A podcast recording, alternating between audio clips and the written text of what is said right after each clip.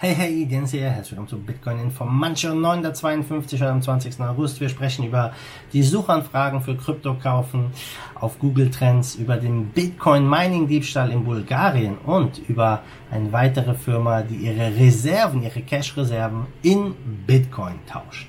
Wir starten heute wieder mit einem Dankeschön an unseren Sponsor switchshare.com. Den Link dazu findest du in der Beschreibung. Klick mal drauf, denn bei switchshare.com kannst du Krypto mit Kreditkarte sofort kaufen und auch verkaufen ohne versteckte Gebühren. Du kannst auch Krypto zu Krypto dort tauschen. Es ist ein regulierter Finanzdienstleister mit einer sicheren Infrastruktur. Also check das Ganze aus. Sehr cooler Service, wie ich finde. Also Link klicken und ansehen. Also starten wir mit dem ersten Preis. Ne, wir starten nicht mit dem ersten Thema, mit dem Preis starten wir. Ja.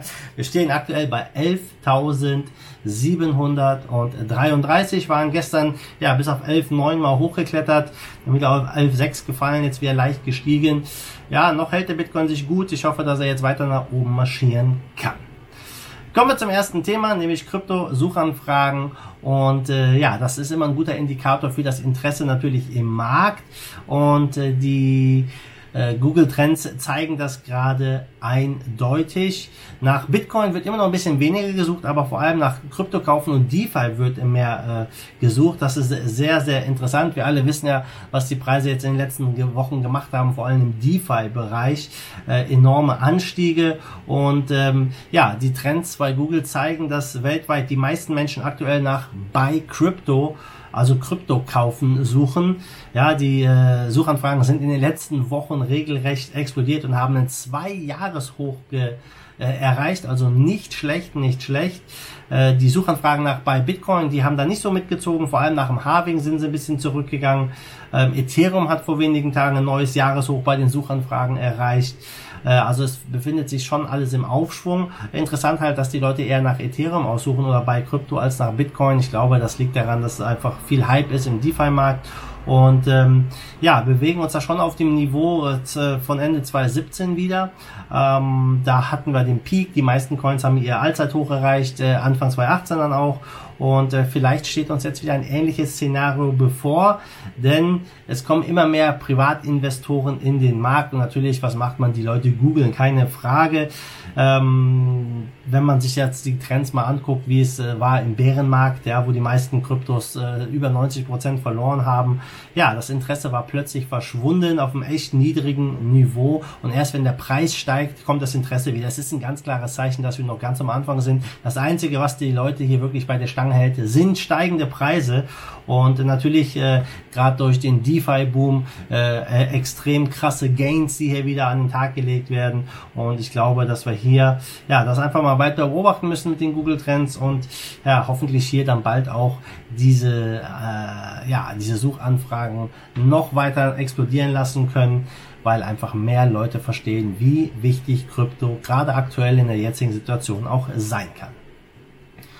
Gucken wir mal rüber nach Bulgarien, was da los ist, nämlich äh, beim Bitcoin Mining. Bulgarien hat recht günstige Stromkosten und ja, da haben sich ein paar Bitcoin Miner mal ein bisschen Strom abgezwackt. Äh, die Ermittler haben da einen spektakulären Fall aufgedeckt, denn wir alle wissen ja, wie teuer Bitcoin Mining ist. Der Strom frisst da sehr viele Kosten auf, deswegen sind auch so viele äh, Mining Farmen in äh, Bulgar in Bulgarien, in China natürlich.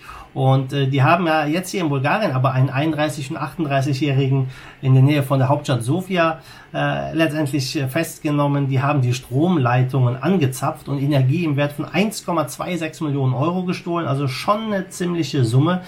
Die Mining Farm selbst war 60 Kilometer südwestlich von Sofia und ähm, ja, das wurde jetzt bekannt gegeben. Die haben äh, über zwei Zeiträume von drei und sechs Monaten Strom aus dem Netz entwendet.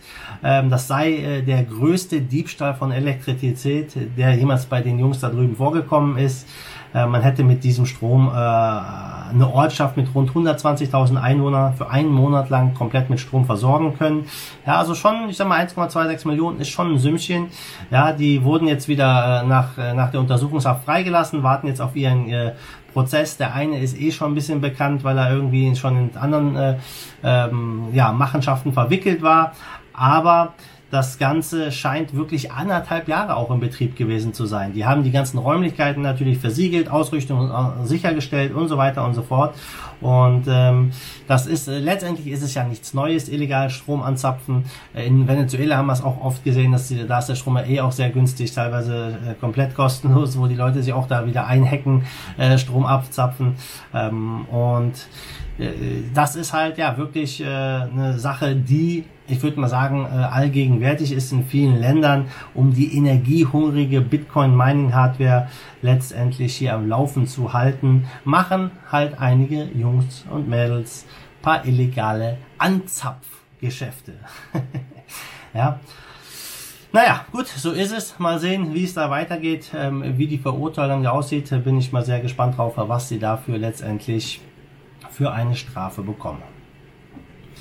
Drittes Thema heute ist ein Restaurant, äh, ein, äh, ja, ein Restaurant aus Kanada. Und du fragst dich ja, warum haben wir hier ein kanadisches Restaurant? Warum ist das so spannend für Krypto? Ganz einfach, denn dieses Restaurant hat seine kompletten Fiat Cash Reserven in Bitcoin getauscht. Yay! Ja, wieder ein neues Unternehmen, das diesen Weg geht. Das Unternehmen heißt Tahinis. Äh, der Gründer ist Omar Hamam und er sagt halt, ähm, dass sie, dass er sich schon ein bisschen länger auch mit dem Thema Krypto befasst und äh, er sieht halt auch äh, ja dieses ganze Geldsystem, diese Gelddruckerei, diese Geldorgien als ein Risiko an, dass das Geld immer mehr entwertet wird und er sagt, dass es einfach ja wichtig ist, da sich dagegen zu schützen und deswegen hat er gesagt, äh, wir nehmen hier die bessere Alternative zum Cash, das ist Bitcoin. Und äh, er will Bitcoin als Reserve Asset benutzen, vielleicht für immer, solange wir keinen Fiat brauchen. Also eine ziemlich coole Entscheidung. Und äh, ja, das ist, äh, ich glaube, ein bisschen auch daran geschuldet, dass wir vor kurzem halt die Firma MicroStrategy hatten, ein Nasdaq gelistetes Unternehmen, das genau das gleiche gemacht haben, die ihre Cash-Reserven in Krypto getauscht haben. Und bei MicroStrategy ja, waren es 21.454 Bitcoin, also über 250 Millionen Dollar. Wie viel das jetzt beim Restaurant war, ist natürlich, äh, wurde jetzt hier nicht bekannt gegeben, aber ich kann mir nicht vorstellen, dass jetzt riesige Summen waren. Aber der Marketing-Effekt, der zählt hier an der ganzen Geschichte. Und ähm, das ist etwas, ja, was von der Krypto-Community natürlich gut aufgenommen wurde. Äh, dieses Restaurant hatte sehr viel Support bekommen aus der Krypto-Community. Anthony, äh, Anthony Pompliano hat darüber gesprochen, Peter McCormick hat darüber gesprochen. Und vielleicht, Leute, vielleicht ist das etwas, was jetzt die Runde macht. Und ähm, wir alle wissen, wie stark die Restaurants Restaurants betroffen sind von dieser ganzen, äh, ganzen Lockdown-Geschichte und auch jetzt, wo einige Maßnahmen wieder gelockert worden sind. Es ist einfach nicht äh, das, die, die gleiche Kundenanzahl wie vorher da. Ähm, und ja, viele leiden drunter. In Deutschland sind es, glaube ich, 60 bis 70 Prozent der Restaurants, äh, der Betriebe, die ja wirklich mit dem Rücken zur Wand stehen und zum Beispiel den nächsten Lockdown nicht überleben würden. Und äh, da ist so ein Move natürlich vielleicht der letzte Ausweg, sein Geld noch zu retten. Vielleicht stößt das jetzt den Dominostein an, dass immer mehr Leute aufwachen und merken, hey, wir werden hier äh, mit unserem System komplett verarscht und wir müssen uns selber helfen. Und Bitcoin ist die friedliche Revolution, liebe Leute, aus dem System rauszugehen. Und wenn das mehr Leute machen würden, ja, dann haben wir hier ganz gute Karten, würde ich mal sagen. Vielleicht macht es die Runde, ich würde mich freuen. Ja, zum Schluss gucken wir am Markt. Wir stehen bei 363 Milliarden Marktkapitalisierung, Bitcoin Dominance 59,9% Und du siehst, die Top 10 leuchtet rot, der Bitcoin leuchtet rot, ist leicht im Minus letztendlich hervorsticht. Wirklich, ja, kein Coin äh, mit großen äh, Verlusten. Äh, Chaining hat wieder ein bisschen zugelegt, äh, sind die einzigen in den Top 10, die grün sind, äh, mit 3,8% Kurs plus.